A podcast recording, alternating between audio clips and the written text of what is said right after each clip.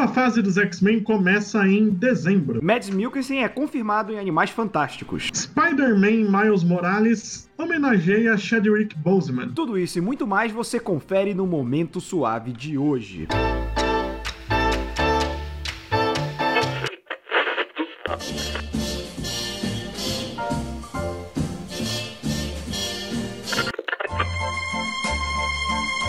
Você está ouvindo ao Momento Suave, aqui no LibPlay.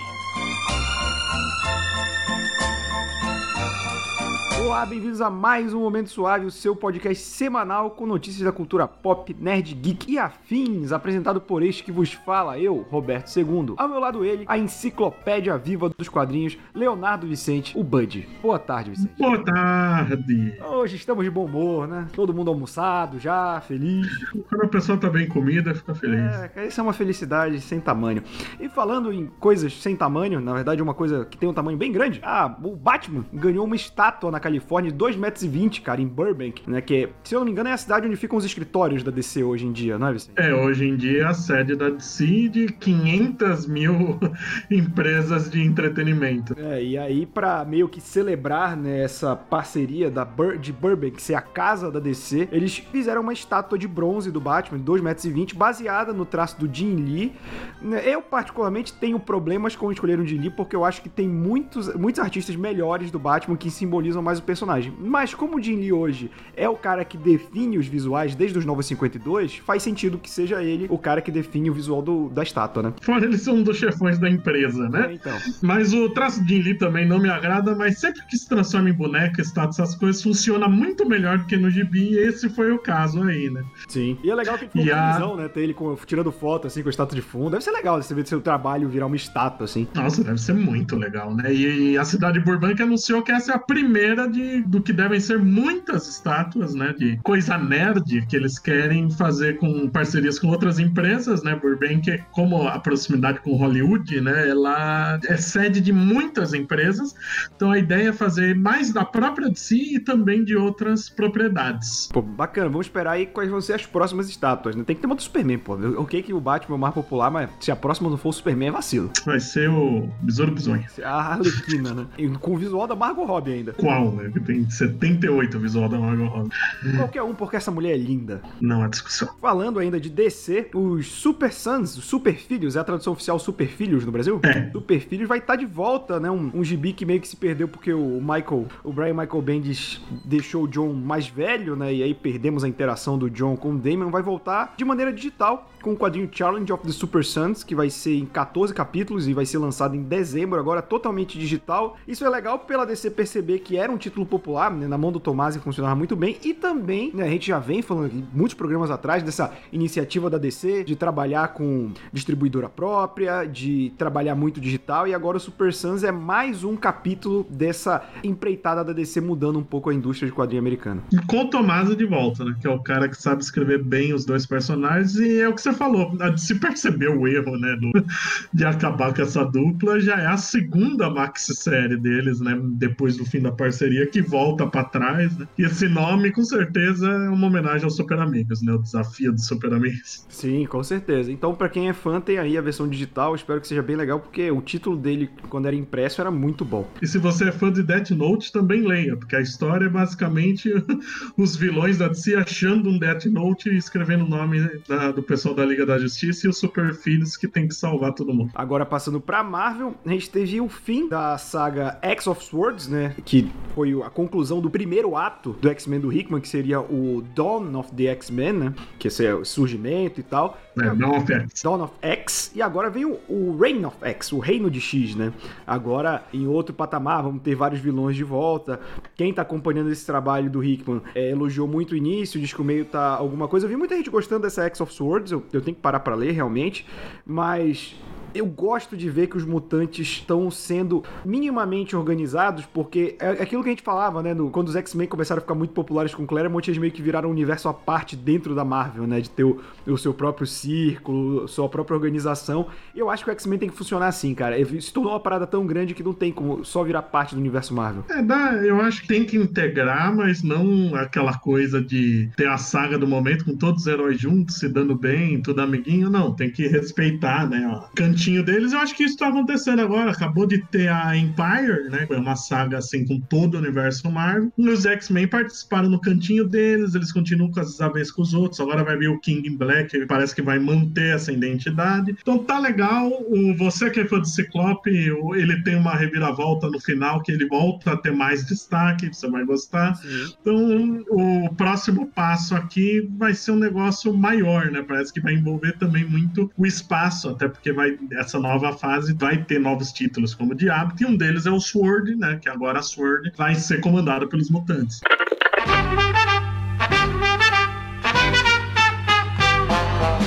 E passando para o nosso bloco de cinema e séries, Raio Negro é cancelado, né? Essa série aí. A série do Raio Negro é aquela que tinha acordo, era da CW com Netflix, né? Passava e logo estreava. É, CW a Netflix passa em alguns países, né? Aquele famoso produção original Netflix que não é produção original Netflix. Mas se eles colocam original é porque no acordo está para ser original e não sou eu que vou dizer o contrário. Senão tinha já o processito. É qual temporada? É a quarta, né? Que vai ser cancelado o Raio Negro. Isso, vai ter essa mais uma ano que vem que vai ser a quarta. Então, pelo menos né? É bom quando cancela, quando tá começando a produção da temporada, porque dá para fazer um final, né? Sim, ainda mais que é, é aquelas séries de 24 episódios também. O Raio Negro acho que fica um pouco menos que as outras da CW, tipo uns 17, 16, ah, um pouquinho menos. conclusão, dá, dá, dá uma boa, e agora dá mais sentido para aquele papo que tava tendo de ter um spin-off do Painkiller, né? Que é um dos.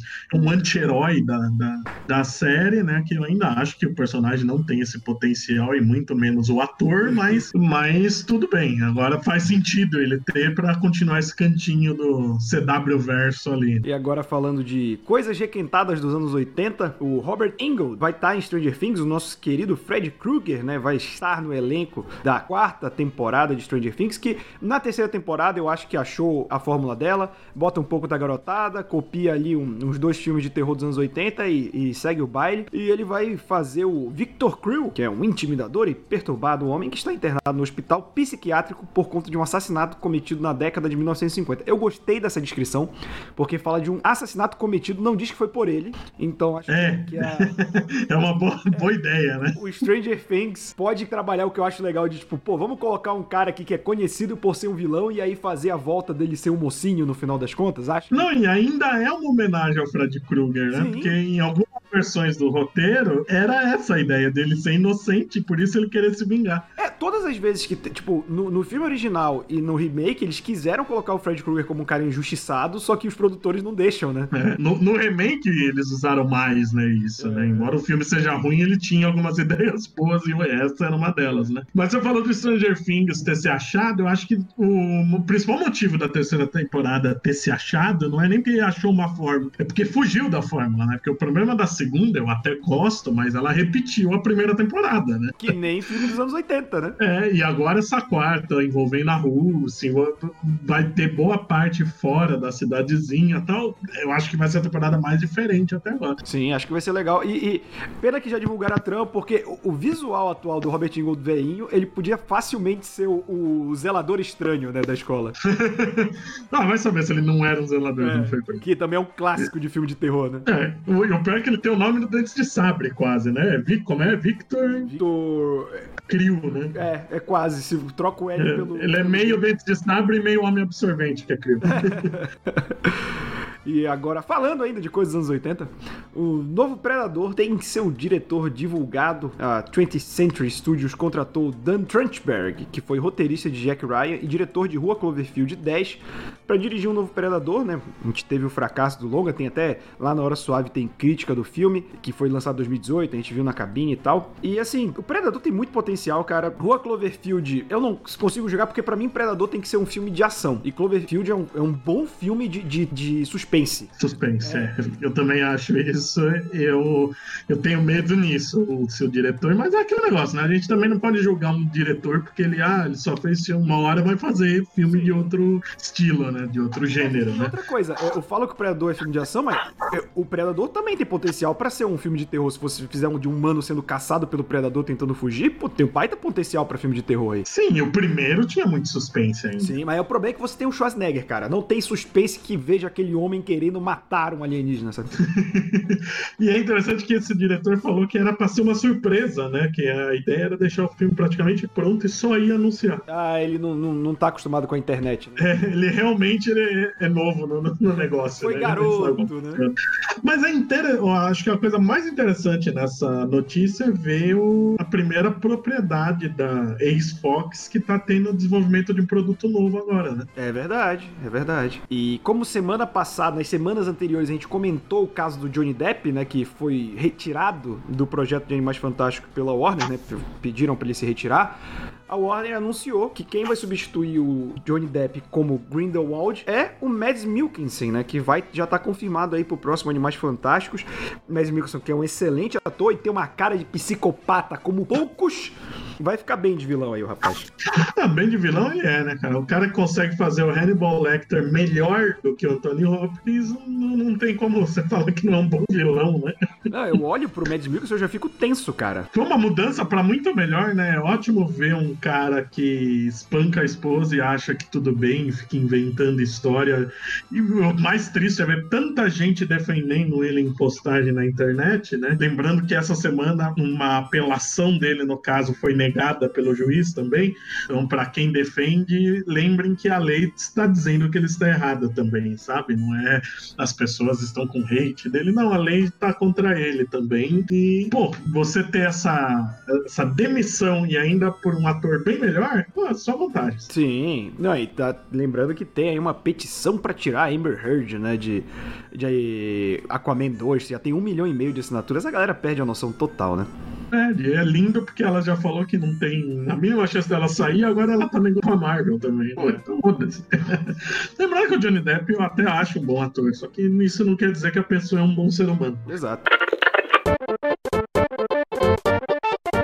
Agora indo para o nosso bloco de games, uma homenagem a um que sim era um ótimo ser humano, Chadwick Boseman, foi homenageado no Spider-Man Miles Morales. É, né? A gente teve aí, além do homenagens que já tivemos, eles resolveram colocar no jogo uma rua chamada Boseman Way, né? Que para homenagem ao Chadwick, né, uma extensão da Rua 42, que é, remete ao filme 42, a história de uma lenda, que o Boseman trabalhou em 2013 e foi um dos primeiros destaques dele como ator. É, a gente já tinha referência ao Pantera Negra, o personagem no primeiro jogo, né, tem a embaixada de Wakanda em Nova York tal, mas merecidíssimo, né, o Chadwick Boseman marcou seu lugar no cinema com Pantera Negra e com o impacto que esse filme teve, não só no mundo dos super-heróis, mas em questão de empoderamento, de um filme que mostra negros não só com como, gangsters, como é, história de época de escravo, não mostra uma raça afrofuturista com tecnologia e acho que foi um, um, dos grandes méritos aí do Pantera Negra, além da história de um gigante personagem dos quadrinhos, né? E o jogo ainda tem nos créditos finais uma dedicatória ao Boseman, né? E voltando ao, ao filme, né? É muito triste a gente ter perdido o ator pelo que ele era, ele era um ótimo ator, uma ótima pessoa, e o Pantera Negra como grande herói negro da Marvel Marvel ia ter maior destaque, né? É muito fácil perceber o rumo que os filmes da Marvel estavam tomando. O Pantera, para mim, parecia que ele ia ser o novo Capitão América da coisa, sabe? O cara que ia ser o guardião da, da do que é certo naquele mundo. Para mim, ele era o líder e o e a, o compasso moral novo no lugar do capitão. Foi uma pena mesmo a gente ter perdido o Bolso. E agora indo para mais um. No, não, esse não era anos 80, já era anos 90. Já Mas era homenagem aos anos 80, né? É tudo um grande. Então tudo bem. É, os anos 80 nunca acabaram.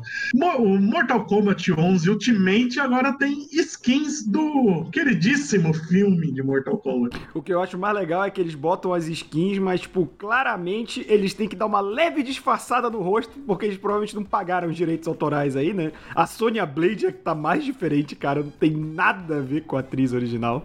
O Johnny Cage ainda tá mais parecido e o Raiden também, mas, mas tipo assim, os visuais estão legais. Eu gosto muito desse visual do Raiden, do, do filme, com o chapéuzinho de palha, é, estilo sábio, né? Mas, cara, a Sonya tá muito estranho o rosto, né? O visual tá igualzinho. O Johnny Cage, acho que o ator nunca fez nada, não sei, mas tá igual.